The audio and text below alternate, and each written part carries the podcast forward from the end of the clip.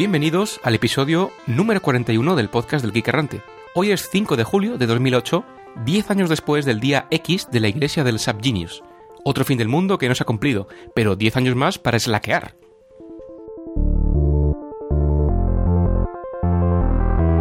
Y tal día como hoy, en 1687, Isaac Newton publica Philosophia Naturalis Principia Mathematica. En 1937, el spam, el rico snack enlatado, fue introducido en el mercado por la compañía Hormel Foods. En 1946 se presenta el bikini en París, Francia. Hizo su debut durante un desfile de modas en el exterior en la Molitor Pool de París. 1951. William Shockley inventa el transistor de unión JBT. En 1954, la BBC emite el primer boletín de noticias televisado de su historia. En 1996, la oveja Dolly se convierte en el primer mamífero clonado a partir de una célula adulta.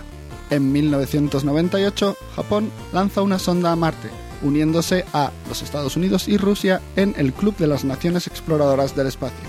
Y en 1810 nace P.T. Barnum, propietario del circo Barnum, hogar de Buffalo Bill, Calamity Jane y los freaks más famosos del universo. En 1820 nace William John Macron Rankin, ingeniero y físico escocés, uno de los fundadores de la termodinámica. Desarrolló, entre otras cosas, la teoría completa del motor de vapor y de todos los motores basados en calor. Y finalmente, en 1833 muere Nicefog Nipse, nacido en 1765, inventor del velocípedo, el primer motor de combustión interna y la fotografía. Las primeras imágenes de la historia datan de 1820 y fueron hechas a través de una cámara oscura. No fue sino hasta una década más tarde que Louis Daguerre inventó el daguerrotipo, después de una larga colaboración con Nipse.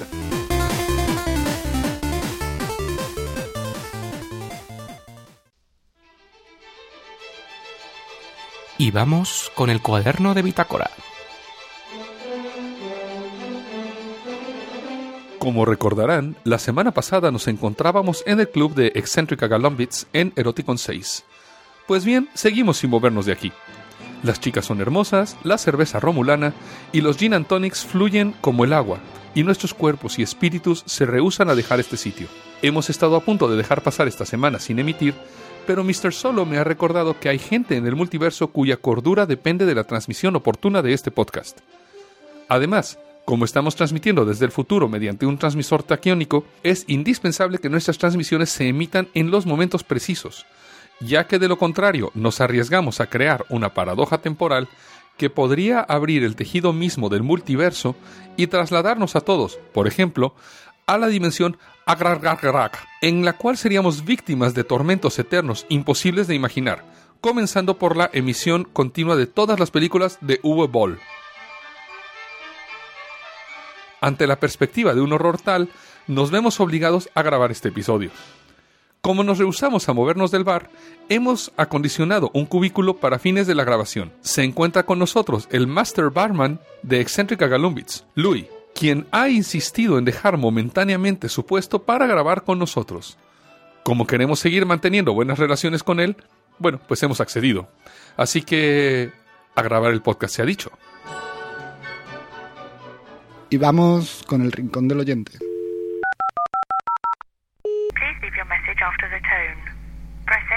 To end.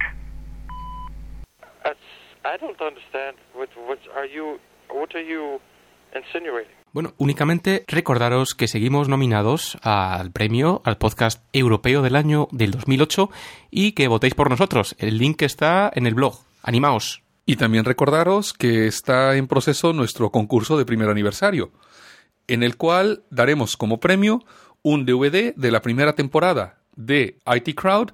Recuerden, es región 2 y para ello requerimos que nos envíen por mail a podcast.elgeekerrante.com sus peores historias de horror con las tecnologías de información. Naturalmente terrestres.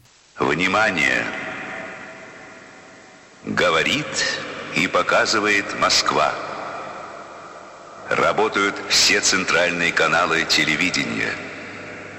Смотрите и слушайте Москву.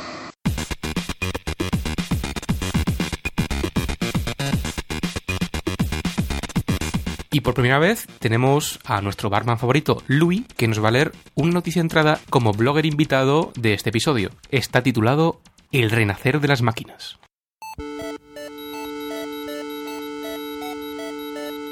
Nacemos con esa sensación. Siempre ha estado allí. Ese artilugio que hace mucho ruido cuando somos pequeños, que destruye el teléfono de esa chica que olvidamos en los bolsillos del pantalón, o esos 10 últimos euros que para una caña el viernes por la noche nos vienen muy bien. Siempre, desde pequeños, hemos tenido esa sensación. Lo sabes. La sientes ahora. Tú la compartes conmigo. La lavadora te odia.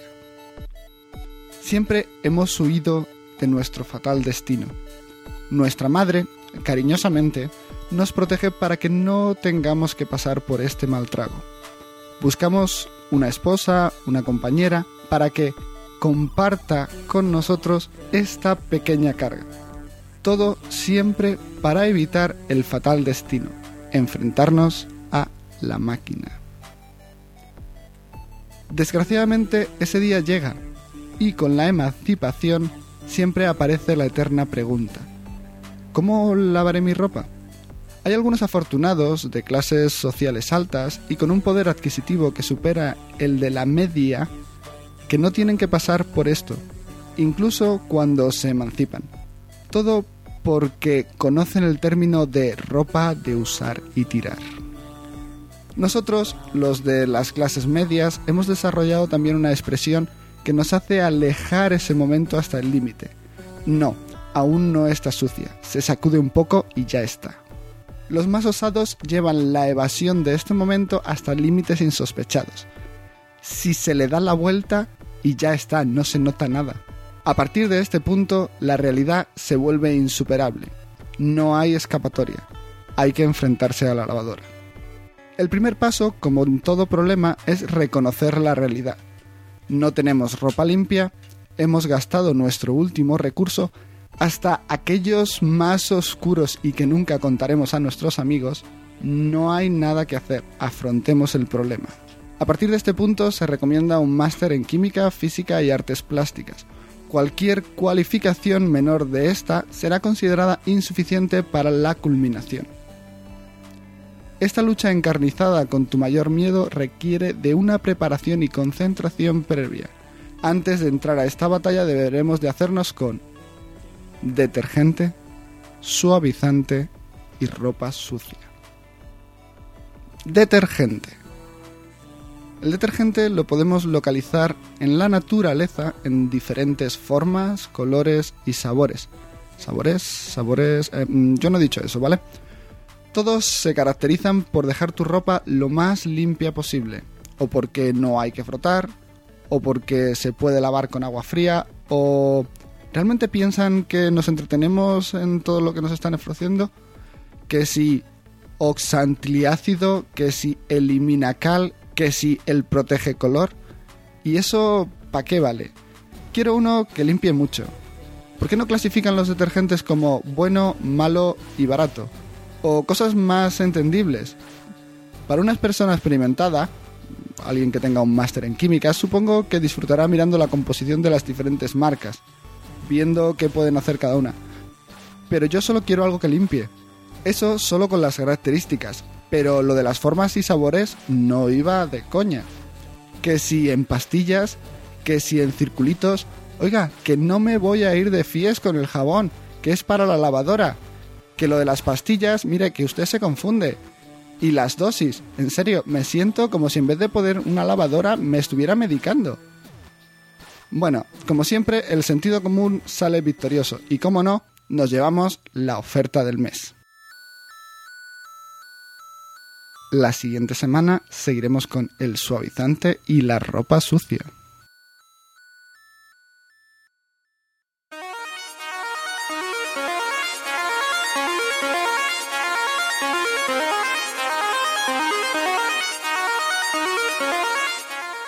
Las descargas de BitTorrent deciden lo que se ve en la MTV. TMF es un canal de música de la MTV muy popular en países como Holanda o Bélgica, que ha comenzado a confeccionar su parrilla de programación, es decir, los vídeos musicales que se emiten en la cadena, en base a la popularidad de dichos vídeos en redes P2P como BitTorrent. TMF hace uso de los servicios de la empresa GFK, quienes se anuncian como expertos en monitorización de tendencias y productos. Es esta empresa, GFK, la que utiliza como fuente de sus datos estadísticos las descargas y popularidad de estos contenidos por las redes P2P. Posteriormente le comunica estos datos a TMF, quien los considera mucho más fiables que los datos de ventas de cara a seleccionar los vídeos que más demandan sus potenciales telespectadores. El portavoz de la NVPI, que es la homóloga holandesa a la IFPI, la Federación Internacional de la Industria Audiovisual, declaró que no están en contra de que se utilicen los datos estadísticos de redes P2P para elaborar las playlists, siempre y cuando no se utilicen para elaborar los rankings o los music charts, ya que esto implicaría dar el mensaje equivocado a los consumidores, quienes percibirían las descargas como algo aceptado por la industria frente a la venta. TMF inicialmente tenía pensado hacer esto para elaborar su superchart, pero no lo ha hecho precisamente para evitar una confrontación directa en este punto con la NVPI. Aunque el lado más hipócrita de la industria musical sale a relucir cuando se recuerda cómo Interscope Records y seguramente alguna discográfica más decidía cuál era el siguiente single que comercializarían en base a las descargas de las redes P2P, claro, por un lado se criminaliza, pero por el otro se utiliza para lucro personal. Se despierta al robot moderno más antiguo de Asia. No estamos hablando de Mazinger Z, ni de ninguno de los famosos mecha del anime, sino del autómata creado en 1928 por el biólogo Makoto Nishimura para celebrar la ascensión al trono del emperador japonés Showa. Este autómata se llama Gakuten Soku, palabra que significa aprender de las leyes de la naturaleza. Mide 3 metros de altura y era impulsado por aire comprimido. Era capaz de inclinar la cabeza, mover los ojos, sonreír e inflar las mejillas y el pecho, además de tener habilidades caligráficas. Viajó por el mundo hasta donde se perdió en algún sitio de Alemania, en la década de 1930. Recientemente fue descubierto y repatriado a Osaka, donde el Museo de Ciencia de Osaka logró restaurarlo y, con una inversión de 200 que dólares, reemplazar su sistema original de tubos inflables de goma por un sistema neumático controlado por ordenador.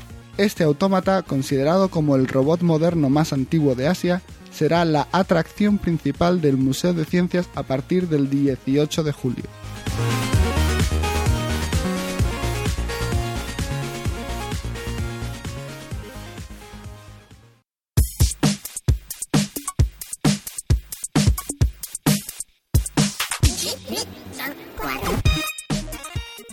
Bien, y vamos con la noticia de la semana, la noticia que ha revolucionado a todos los geeks de, Internet, o, o, bien que están acostumbrados al Internet tal y como es ahora, porque, bueno, eh, se ha celebrado del 22 al 26 de junio la 32 reunión pública del ICANN, que es bueno, el Internet Corporation for Assigned Names and Numbers, que es básicamente los que reparten el cotarro en, en esto que es Internet y deciden los nombres de dominio, etcétera, etcétera. Pues bien, en esta reunión se ha dado a conocer que Internet, como decíamos antes, tal y como la conocemos, puede cambiar dentro de muy poquito tiempo y teniendo como culpable a lo que es el dinero, la pasta. Pues sí, Mr. Solo, porque claro, ya hablábamos la semana pasada de esto, sí lo dijimos a nivel de Quickie, de que realmente ya no vamos a poder saber que un dominio, por ejemplo, termina en .com, .org o las dos siglas de un país, sí, o las dos letras que, que son el código de un país, porque la ICANN ha tomado la determinación de que vamos a poder tener cualquier cosa como un top level domain, es decir, como dominio o como final del el nombre de dominio. Entonces podemos tener .apple, .ibm, .porno, .xxx, .la red de mi casa o punto lo que sea. Bueno, esto no es la opinión del doctor Paul eh, Tomey, que es el presidente de la ICANN y el CEO, y bueno, que básicamente que dijo en su declaración que el potencial de esta medida es enorme representa una manera totalmente distinta para gente y que se expresen eh, sin límites en Internet. Es un boom de creatividad y que va a potenciar eh, un boom también en lo que es el alquiler de, dominios de, de, este nuevo nivel. Esto efectivamente no es más que una excusa para que la ICANN gane más dinero. Porque claro, lo que han dicho es que para poder registrar uno de estos dominios, como ya decíamos la semana pasada, se le tendrá que pagar entre 100 y 500 kilodólares, ¿no? Eh, entonces, bueno, pues sabemos que es un pastononón lo que terminarán ganando estas personas. Y aquí, bueno, aparte de lo que ya mencionábamos también, de los posibles problemas de seguridad, como que te metan un dominio con Unicode que en lugar de ser .com sea .c, un carácter que es exactamente idéntico a la O, pero no es la O, M y que esto lo haga, por ejemplo, un spammer o lo haga un fisher, pues a fin de cuentas a esta persona no les importa, ¿no? No solo eso, sino que por otra parte tendremos que ver si empresas como por ejemplo Google o MSN Live o cualquier empresa de buscadores realmente no hace lo que ya ha hecho Google con los dominios .info, que es decir, eliminarlos de su base de datos, ¿sí? Una cosa es lo que diga la ICANN y otra cosa es que a estas empresas, bueno, les parezca o no les parezca, ¿no? Como apuntamos la semana pasada, este tipo de dominios que bueno, muchos de nosotros hemos tenido en casa, eh, en nuestros ordenadores y dominios privados, desde mi casa hasta punto eh, lo que yo quiera, pues no está claro cómo el sistema de DNS, que es Bind, el, eh, uno de estos sistemas informáticos de gestión de, nombres de dominio, podrían lidiar con, con estos casos. Es decir, si yo en mi casa tengo punto Apple, porque me gusta la marca eh, y Apple tiene un dominio internet que es .apple, ¿hasta qué punto podría forwardear esa consulta si se produce duplicidad? Esto es muy lioso y, y, sería una pesadilla para los desarrolladores. También, como apuntaba el doctor, hay un problema a nivel de IDN, que son los nombres de dominio internacionalizados de los que hablábamos en un podcast anterior. Es decir, no solo tendremos dominios eh, punto lo que quiera, sino que tendremos dominios punto lo que quiera en el idioma que yo quiera. Esto va a ser el caos. Y aquí la cuestión es además, ¿qué va a pasar, por ejemplo, con los browsers o con los clientes, ¿verdad? Que asumen que todo lo que termina en .com, de hecho, si yo meto, por ejemplo, en prácticamente cualquier browser, Apple, por decir algo, y no encuentra dentro del DNS el nombre Apple, pues se va automáticamente a ponerle un www al principio y un .com al final. Ahora ya no, no podemos ni siquiera contar con esto, ¿no? Con lo que sí cuenta la ICANN es con censurar hasta cierto punto estos nuevos nombres de dominio eh, basándose en criterios de moralidad pública y orden, según han, dicho ellos mismos. Estas primeras conversaciones eh, durante este meeting de, de, junio requieren un plan de implementación hecho por los técnicos. Este plan de implementación se empieza el 2009 eh, a principios y se espera que esté terminado para verano de 2009, es decir, dentro de más o menos un año lo que me parece todavía más flagrante por parte de la ICANN es el mecanismo que han propuesto para resolver disputas. Es decir, ¿qué pasa si yo quiero registrar un dominio .apple porque yo tengo una marca en España que es Apple Manzanas? A lo mejor es una fábrica de manzanas que se llama Apple. ¿Sí? Y llega pues Apple Cupertino y dice, oye, espérame que yo tengo el derecho al dominio .apple. Bueno, lo primero que se va a intentar hacer es hacer una especie de eh, mediación entre las partes, pero si esto no funciona se someterá a una subasta. Es decir, que a fin de cuentas el que tenga más pasta será el que tenga los dominios. Y esto no es todo porque yo recuerdo que, bueno, en uno de mis trabajos del mundo real he constatado que hay muchas empresas grandes de telecomunicaciones que adquieren por defecto dominios que pueden prestarse a juegos de palabras con el nombre de sus compañías. Pues son las mismas compañías las que compran estos dominios para que no puedan montar sitios en los que se ría la gente de, de estas marcas o bien que no monten portales eh, sujetos a posibilidades de phishing. Es decir, que esto también es una especie de chantaje para las grandes marcas que adquieran estos grandes dominios muy caros que gente como los spammers, los phishers y gente con mucho dinero, las mafias rusas, por ejemplo, o gente en China, pues pueda comprar y chantajear a los dominios grandes de Internet y, bueno, pues eh, amenazándoles con, con poner, digamos, páginas mancillatorias en estos sitios. Y hay que tomar en cuenta que la ICANN, a fin de cuentas, es una organización completamente independiente donde realmente ellos pueden hacer y deshacer lo que quieran con Internet y no hay nadie que les diga, puedes hacer esto o no puedes hacer esto, ¿no? Aquí yo veo claro una cosa. Creo que aún tengo por aquí el, el nodo de Fidonet. ¿Punto Fido? Una cosa. ¿Y no veis como una subdelegación de un negocio? ¿Qué va a pasar si yo, por ejemplo, tomo control del dominio .apple? ¿Qué pasará con todos los dominios subdelegados a mi dominio? ¿Quién será quien los controle? La persona que ha comprado el dominio de nivel superior, La ICANN decidirá cómo delega esos subdominios. Y a mí me parece que la ICANN tiene, de hecho, demasiado poder, ¿no? Es una organización que cada vez está haciendo cada vez más fuerte y, como decíamos, no tiene ningún tipo de control, ningún tipo de balance. Ellos pueden hacer y deshacer lo que quieran con las reglas de Internet a fin de cuentas para su beneficio, ¿no? Y recordarán algunos oyentes los tiempos de la red paralela a Internet que intentó montar Microsoft. Quizás esto sea una buena oportunidad de negocio para compañías como, por ejemplo, la de Redmond, para ofrecer a sus usuarios este tipo de redes paralelas a Internet. Esto quizá sea especular demasiado, pero también es interesante el que medidas como esta, por parte de organizaciones que dicen llevar el control de Internet o que se preocupan por él, en su opinión, pues eh, podrían ser una semilla para lo que es eh, no el fin de Internet, pero sí por una disgregación de, de lo que son de- determinados servicios. Y también empezando por el tema de que Google podría no indexar estos nuevos dominios.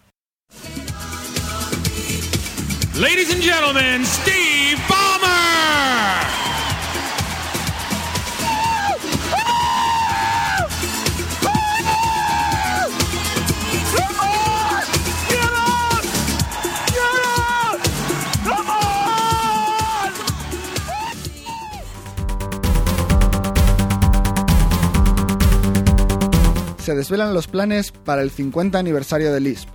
Hace casi 50 años, para ser exactos, en octubre de 1958, John McCarthy publicó un informe sobre sus esfuerzos para diseñar un nuevo lenguaje de programación orientado a lograr una inteligencia artificial. En este informe se le dio el nombre de Lisp a este lenguaje orientado, como su nombre lo dice, a procesamiento de listas. 50 años más tarde y tras varias mutaciones y cambios que tuvieron el efecto de crear varios dialectos distintos, como son Common Lisp, Scheme, Clojure, Lisp se sigue utilizando activamente, lo cual lo convierte en el segundo lenguaje más antiguo que se utiliza actualmente.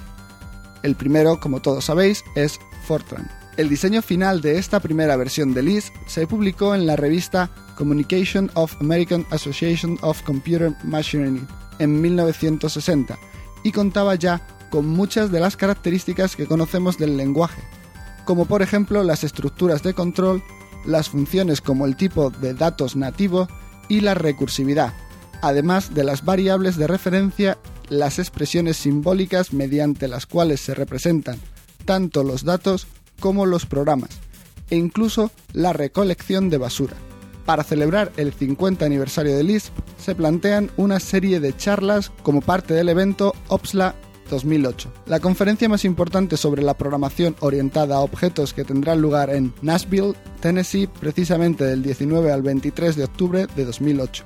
Se espera tener ponentes como el mismo John McCarthy, Guy Steele, Richard Graviel y varios otros, además de una mesa redonda sobre los próximos 50 años de Lisp.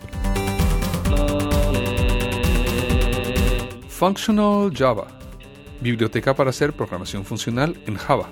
La programación funcional tiene varios principios fundamentales. Para comenzar, todas las estructuras de datos son inmutables, es decir, que una vez creadas no pueden ser modificadas. Esto quiere decir que al llamar a una función con un conjunto X de parámetros, se puede estar seguro que se obtendrá siempre la misma respuesta. El que las estructuras de datos sean inmutables tiene además el efecto de permitir la paralelización de las operaciones, ya que al no haber efectos colaterales no es necesario bloquear los accesos a los datos. Además de esto, la programación infuncional implica que una función se le puede asignar a una variable en forma idéntica, por ejemplo, a un valor, y que se puede pasar como parámetro a otra función. Dentro de este modelo de programación está prácticamente implícito además el procesamiento de listas, utilizando una serie de operaciones primitivas como por ejemplo map, reduce o fold. Existen lenguajes hechos ex profeso para programar de forma funcional, como por ejemplo Haskell, Erlang u Occam. Lenguajes híbridos además como Scala, que mezclan paradigmas de programación funcional con, por ejemplo, la programación orientada a objetos, y además lenguajes que pueden adaptarse de alguna forma a la programación funcional, como por ejemplo Lisp, Ruby, Python o incluso JavaScript. Sin embargo, así como es posible programar en forma orientada a objetos en cualquier lenguaje, desde ensamblador hasta COBOL, es posible también programar en forma funcional en cualquier lenguaje. Que sea fácil o que sea difícil ya es otra cosa.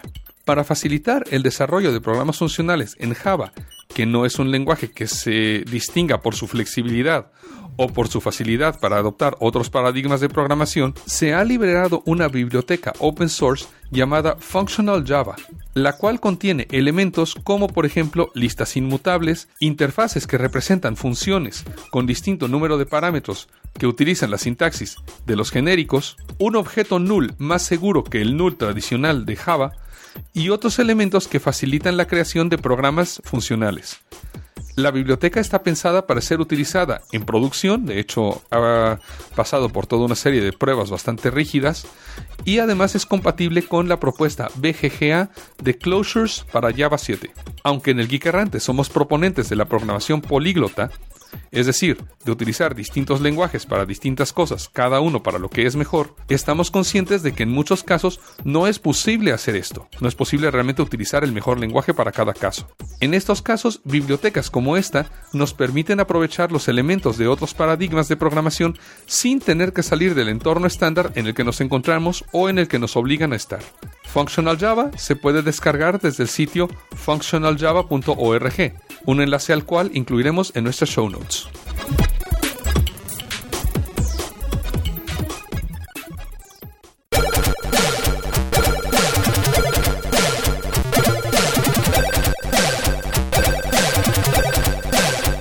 De nuestra sección de Developers Unix, el día de hoy vamos a hablar de redes antisociales como Facebook, Open Social y otras por el estilo.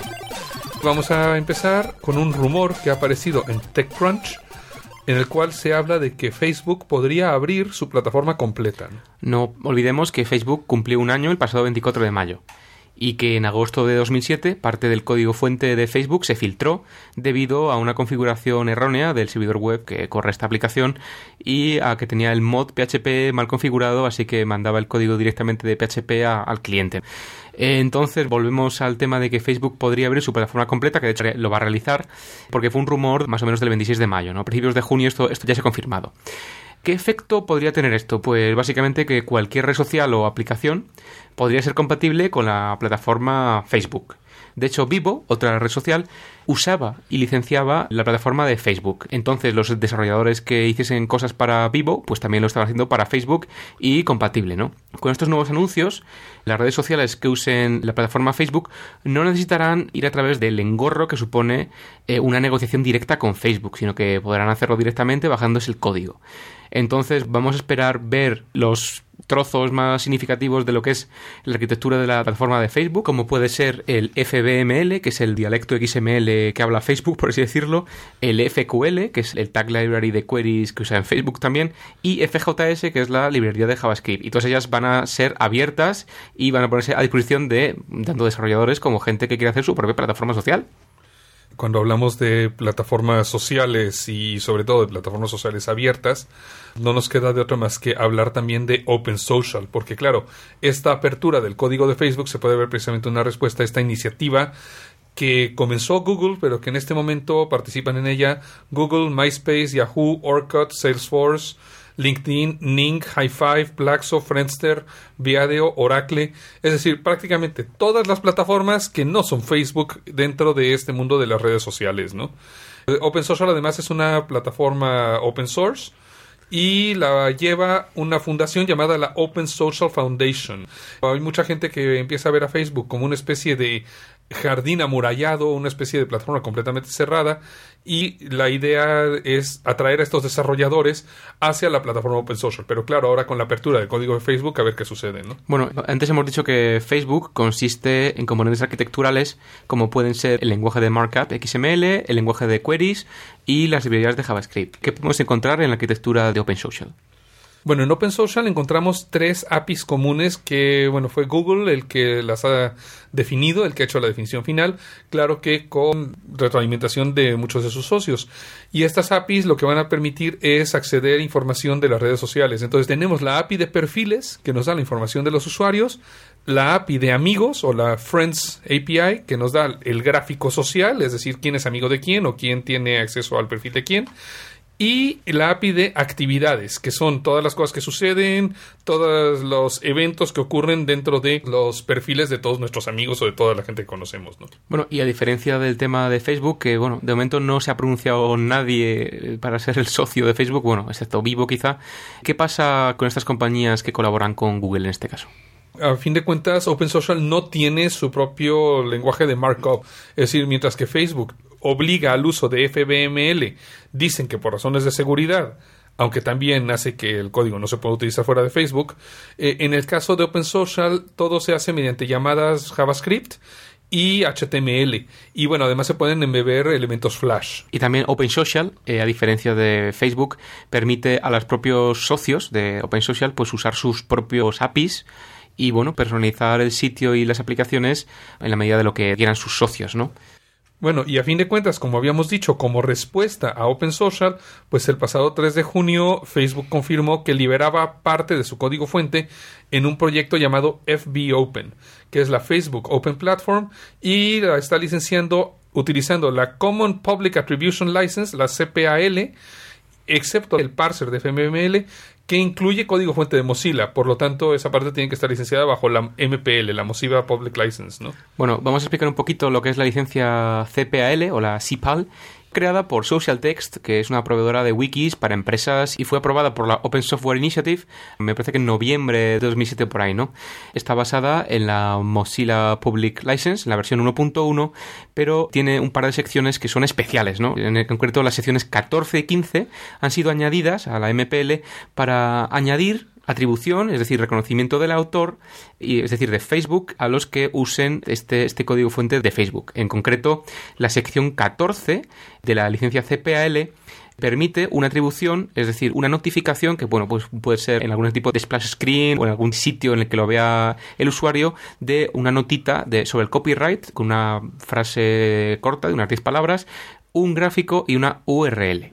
Y la sección 15 que se basa en lo que es la parte de despliegue externo de la licencia open source en vez de lo que hace la APL, no la Afero Public License. Entonces, esta licencia exige que la empresa que pone el software disponible a través de una red, es decir, por ejemplo, un application service provider que utiliza el código para que esté disponible a sus clientes, proporcione el código fuente a todas las personas que utilicen dicha aplicación. Y que, a diferencia de Afero, la CPAL exige tal y como exige también la OSL, la Open Source License, exige que se dé esta nota de copyright y que además sea el propio desarrollador original, es decir, Facebook, quien tenga el poder de revocar la licencia a quien la use, bueno, pues en función si violan alguna patente, si hacen algo que, algo que no les guste. Recordemos que con la, la famosa cláusula que tiene Afero de distribuir el código fuente a través del mismo medio en el que se recibe, es decir, la red, pues también la tiene esta licencia CPAL. Como ya habíamos dicho entonces, aunque Facebook dice que esto es para darle apoyo y para devolver algo a la comunidad de desarrolladores, esto realmente se ve como una respuesta a Open Social, ¿no? Facebook ha hecho este anuncio solo, es decir, nadie lo ha apoyado en ninguna otra de las redes sociales, mientras que, bueno, como ya hemos dicho, Open Social está apoyado por MySpace, que es más grande que Facebook, y prácticamente todas las demás redes sociales que hay en este momento en Internet, ¿no? Bueno, doctor, antes de dejar esto de Facebook y las redes sociales, queremos aprovechar un poquito para hablar acerca de los problemillas de escalabilidad que está teniendo pues nuestra red social casi favorita que es Twitter. ¿Cuál es el diagnóstico del paciente? Yo diría que el diagnóstico es que está al borde de la morgue. Eh, realmente el problema que tiene Twitter es que la gente que creó Twitter pensaba que iba a ser una especie de microblog donde la gente pues a lo mejor pondría un post al día, dos posts al día, pero no que lo utilizaría la gente como lo está haciendo ahora como una arquitectura de mensajería instantánea prácticamente, ¿no? Entonces la arquitectura del sistema está completamente mal. Todos hemos visto la cantidad de outages y nos hemos topado repetidamente con la ballena volante en el sitio de Twitter. Sí, porque recordemos que Twitter está basado pues en lo que está basado cualquier blog, en una base de datos y pues un mecanismo que va haciendo los posts. Eh, es el mismo sistema en el que también está basado, por ejemplo, Twenty, la red social más famosa del mundo aquí en España, y bueno, que básicamente ninguna de las dos parece escalar. Es decir, yo estoy seguro de que ambas redes están comprando como siete máquinas para llenar sus racks cada semana o al día y están escalando de una manera horizontal y con muchos problemas porque imagino que tampoco dominarán mucho pues todo el tema de escalabilidad en bases de datos, de particionamiento, arquitecturas altamente disponibles. Incluso cosas como desacoplar la interfaz de usuario del backend mediante arquitecturas de paso de mensajes, por ejemplo. Y no creo que la gente de Twitter incluso tenga muy claras cuáles son sus necesidades básicas de arquitectura en mi opinión, deberían de tener una separación de el frontend que recibe los mensajes, del frontend que publica los mensajes y de la base de datos. Todo esto desacoplado con una arquitectura de paso en mensajes y de una arquitectura completamente asíncrona. Incluso algo tan pedestre como separar lo que es las imágenes de los usuarios de lo que son los posts en sí. Sí, porque por lo que tengo entendido, creo que tienen todo eso monolíticamente en un solo servidor que usan MySQL. Sí, usan MySQL y, y, Ruby on Rails. Pero bueno, vámonos a un caso de éxito, en este caso, que fue presentado durante la Java One del 2008, de este año, que no es ni más ni menos que otra de estas grandes redes sociales, en este caso dedicada a conectar profesionales de la industria de la información, ni más ni menos que LinkedIn. Tiene unos 22 millones de miembros, tiene más de 4 millones de visitas únicas al mes, 40 millones de page views por día, 2 millones de búsquedas al día, 250.000 invitaciones enviadas al día, un millón de respuestas posteadas en sus foros, dos millones de emails al día. Bueno, esto es un caso de un sitio con mucho volumen y la propia gente de LinkedIn presentó cómo funciona por dentro. Empezaron su presentación hablando del software que están utilizando para lograr escalabilidad, ¿no? Por debajo utilizan, bueno, Solaris como sistema operativo y están utilizando Tomcat y Jetty como contenedores web, es decir, todo el desarrollo está hecho en Java. Como base de datos utilizan tanto Oracle como MySQL y no utilizan un sistema de mapeo objeto relacional, sino consultas SQL hechas a pelo utilizando JDBC. Y encima están utilizando Spring como pegamento para todos sus servicios y además eh, utilizan como motor de búsqueda un motor open source que se llama Lucene. Todo está conectado mediante colas de mensajes JMS utilizando un motor que se llama ActiveMQ. En su presentación hablaban acerca de toda la evolución de arquitectura de servidores, donde empezaron teniendo una aplicación web monolítica, una base de datos. Sí, estamos hablando del periodo comprendido entre el 2003 y el 2005. Aparte de su base de datos monolítica, tenían también un mapeo de las redes de contactos en memoria llamado The Cloud, la nube, y eh, empezaron a usar este motor de búsqueda open source llamado Lucene. Bueno, esta nube, el grafo de usuarios, lo siguen teniendo en memoria y están hablando de un grafo que ocupa 12 gigas en RAM y que para reconstruirlo a partir de la base de datos tardan aproximadamente 8 horas. En este primer periodo, la aplicación web actualizaba la base de datos directamente. A su vez, esta base de datos actualizaba vía MQ la nube de cloud. A partir del 2006 empiezan a ver que tenían problemas de escalabilidad y empiezan a hacer cosas como, por ejemplo, algo de lo que debería ser Twitter, agregar réplicas y particionar la base de datos de forma que las consultas queden separadas de las actualizaciones. Aparte, el motor de búsqueda se saca de la nube y se mete en su propio servidor y utilizan un uh, bus de datos basado en JMS para poder realmente escalar y distribuir toda esta información. Ahora lo que han ido haciendo es separando las cosas, en lugar de que la aplicación web tenga que hacer todo, van separando la lógica de negocio, van creando servicios, un servicio para perfiles, otro para grupos y demás. Y esto, bueno, lo que les ha permitido es crear otras aplicaciones como por ejemplo para empresas de búsqueda de recursos humanos, headhunters, eh, para anuncios, etcétera. Pero vamos a hablar un poquito más en profundidad de lo que es The Cloud, esta nube misteriosa que, bueno, básicamente es un servidor que cachea la red de contactos de cada usuario en forma de grafo en memoria. Este grafo tiene un tamaño de red de 22 millones de nodos con 120 millones de lados. Sí, bueno, como decíamos, ocupa 12 gigas de RAM y tienen 40 de ellos en producción, 40 de ellos funcionando, ¿sí?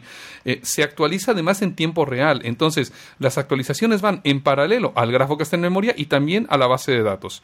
Cuando se apaga la máquina se persiste a disco porque, como decíamos, el reconstruirlo a partir de la base de datos toma aproximadamente 8 horas y todo está implementado en C++ por dos razones. Primero, ocupar la menor cantidad de RAM y Cuando se creó esto, había muchos problemas con la recolección de basura. Esto, bueno, habría que reevaluarlo en este momento si realmente sigue siendo un problema o no, porque ha habido mucha evolución de Java desde aquellos tiempos ahora, ¿no?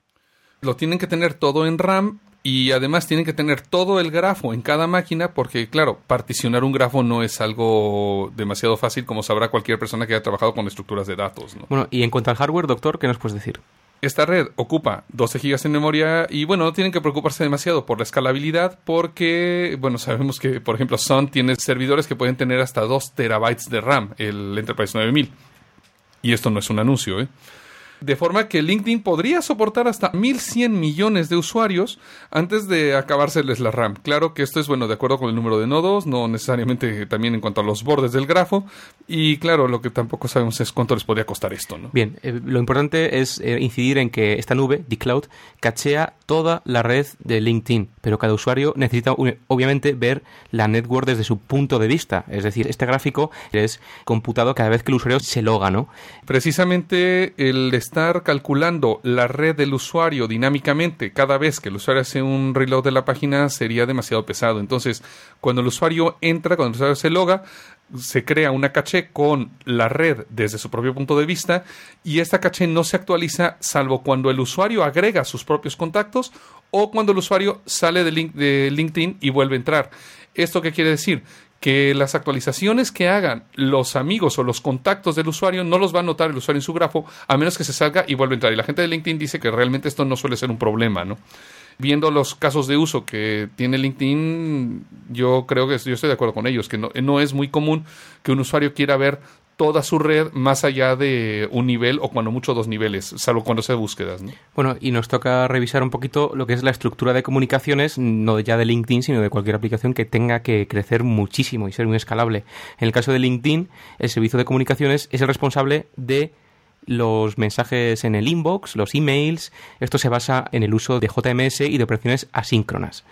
Y esto lo que hace a fin de cuentas es desacoplar el rendimiento del paso de mensajes de lo que es las actualizaciones y lo que es sobre todo las consultas. Es decir, que el rendimiento que ve el usuario cuando hace un reload o cuando carga su página no depende realmente de la cantidad de mensajes que estén pasando por detrás y para esto precisamente se utilizan colas asíncronas. ¿no? Se puede utilizar la entrega de mensajes ya sea mediante pool, es decir, que un cliente puede solicitar los mensajes que tiene pendientes, o también se puede hacer mediante push en el caso de que un mensaje envíe sus propios mails. Y bueno, como sabemos todo esto, además están utilizando Spring, aunque han creado sus propias extensiones a Spring para poder soportar toda su arquitectura, ¿no? Y utilizan HTTP RPC como mecanismo de llamadas. Esto lo que les ha dado a fin de cuentas es que pueden escalar, por una parte, en forma funcional, pueden particionar sus aplicaciones en forma completamente funcional, por ejemplo, mensajes enviados, mensajes recibidos y demás. También mediante tipos de mensajes que se envían, por ejemplo, los mailboxes de los miembros, mailboxes de los guests, mailboxes corporativos y además por rangos, por el rango del identificador del miembro, ¿no? Eh, además, bueno, como decimos, todo es asíncrono, lo cual le permite escalar el sistema de forma, yo creo, casi lineal, ¿no? Y por último, LinkedIn tiene un último miembro arquitectural en su visión, que es el servicio de actualizaciones de red, es decir, el responsable de las modificaciones y notificaciones que hacen los usuarios sobre sus propios contactos, algo así como lo que sería Twitter, precisamente.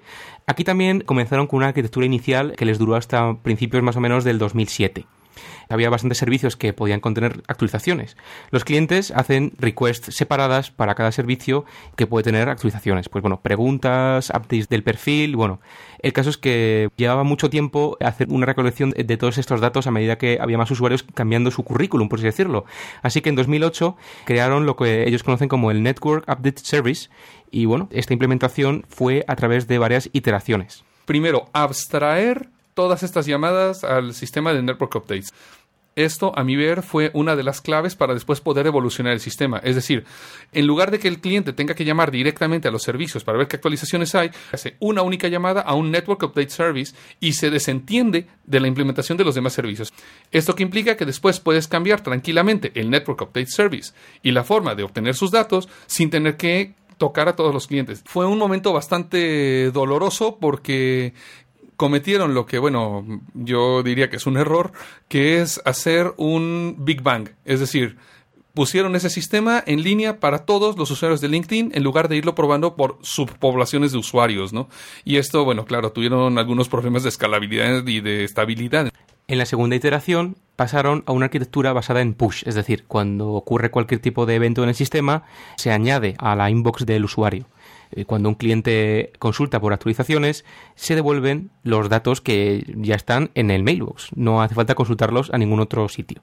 Bueno, esto tiene unas ventajas e inconvenientes. Las ventajas es que las lecturas son mucho más rápidas como contra a la hora de mover a través de la propia red de LinkedIn todas estas actualizaciones, habrá muchas de ellas que nunca van a ser leídas, mails antiguos, etcétera, etcétera. Esto requiere más espacio de almacenamiento. También en esta segunda iteración había aún espacio de postproceso de actualizaciones antes de devolver estas actualizaciones al usuario, es decir, 10 actualizaciones de un usuario que en realidad eran una.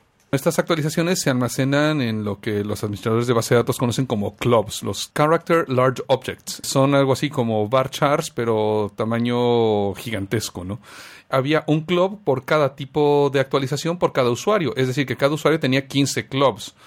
Y una idea, como lo podrían haber hecho en forma distinta, es crear una tabla por cada tipo de actualización, pero dicen que no hicieron esto porque lo que tenían que hacer cuando caduca una actualización hubiera sido necesario borrar filas en lugar de editar los clubs, lo cual es bastante costoso. Utilizando además JMX para hacer la monitorización y para hacer cambios a la configuración en tiempo real, y eso, claro, les hizo que el sistema fuera muchísimo más dinámico, ¿no? Después de esto pasaron a un tercer sistema, una tercera iteración, cuya finalidad era aumentar la velocidad reduciendo el número de actualizaciones a los clubs porque el actualizar un club es muy costoso. Agregaron un buffer, una columna de 4000 caracteres, un varchar, al cual se agrega inicialmente los datos y luego cuando se llena esta columna se baja al club y esto lo que hace es eliminar el 90% de los clubs. Es digamos que una especie de caché, ¿no? Y esto, bueno, lo que hicieron fue reducir el tamaño de los updates, reducir el número de updates y con esto a fin de cuentas lograron moverse de una arquitectura de tipo pull a una arquitectura de tipo push, ¿no? Bueno, pero tampoco vamos a hablar demasiado mal de las arquitecturas de tipo pull, porque Amazon, por ejemplo, es 100% pull. Bueno, de de hecho, Werner Vogels, que es el CTO de Amazon.com, dice que cuando visitas la página de entrada de su sitio web, se pueden invocar a más de 100 servicios para construir esta página. Bueno, y en esta presentación eh, la gente de LinkedIn terminó con algunos tips de escalabilidad que yo creo que a la gente de Twitter les pueden ser muy útiles. Y bueno, a fin de cuentas son cosas que ya todos conocemos, eh, o todos los que hemos desarrollado, todos los que hemos hecho arquitectura de sistemas, deberíamos de tener siempre en mente, ¿no? El primero, no uséis una única base de datos. Hay que usar muchas particionadas, tanto horizontal como verticalmente. Como la base de datos está particionada, nos podemos olvidar en un principio de la integridad referencial, de los joins entre un dominio y otro, y podemos olvidarnos entonces de tener integridad de los datos al 100%. Es decir, que para una aplicación que escale, tenemos que asumir que habrá ciertos errores de integridad en la base de datos y tenemos que ver cómo vivir con ellos. Como también hay que vivir con los costes fijos, es decir, el hardware, las licencias de bases de datos, la energía eléctrica, el almacenamiento. Y el enfriamiento, como es un caso que ya hemos hablado de Google, ¿no?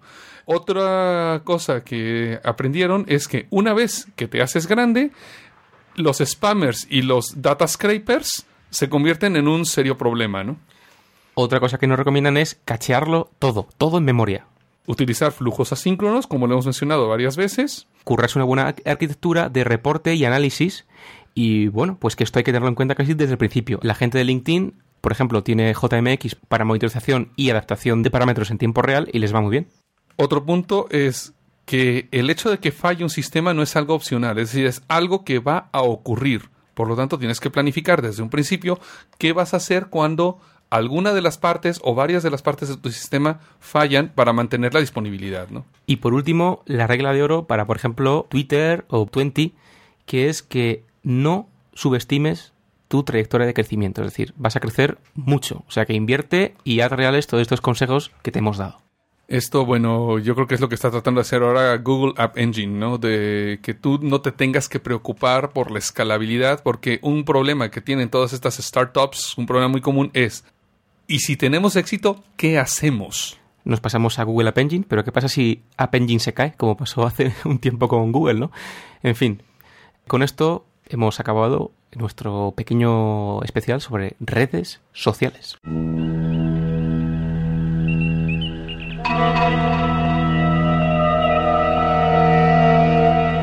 Y pasamos a Sci-Fi to Sci-Fact, donde nuestras mayores paranoias mentales se hacen realidad. Y bueno, precisamente esta semana vamos de paranoias y de armas y guerras y cosas así, porque el stileto de Arthur C. Clarke se ha convertido en realidad. Eh, bueno, todos sabemos que uno de los autores de ciencia ficción cuyas ideas se han hecho realidad continuamente desde hace años es Arthur C. Clarke.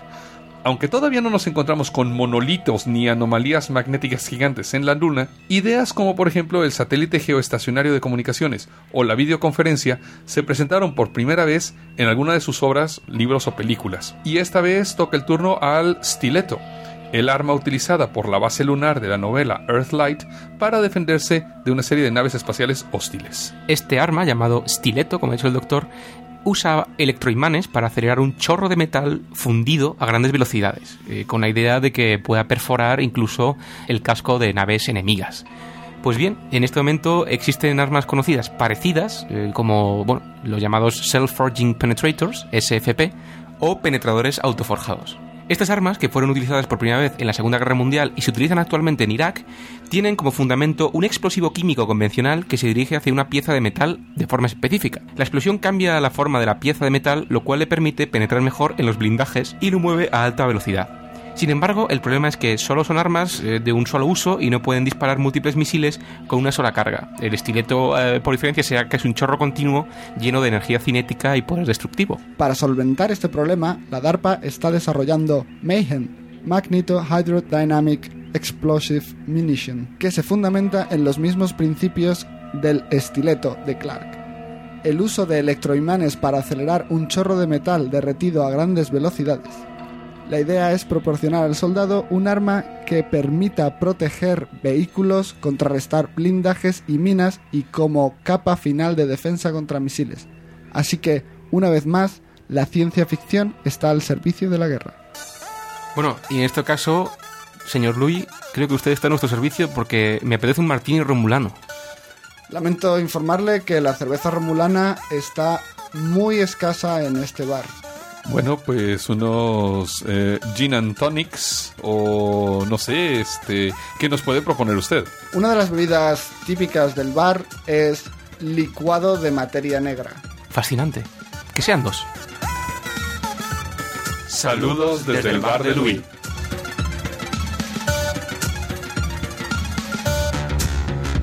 Este podcast se ha elaborado con 100% bits reciclados. Ninguno sufrió daños durante la grabación.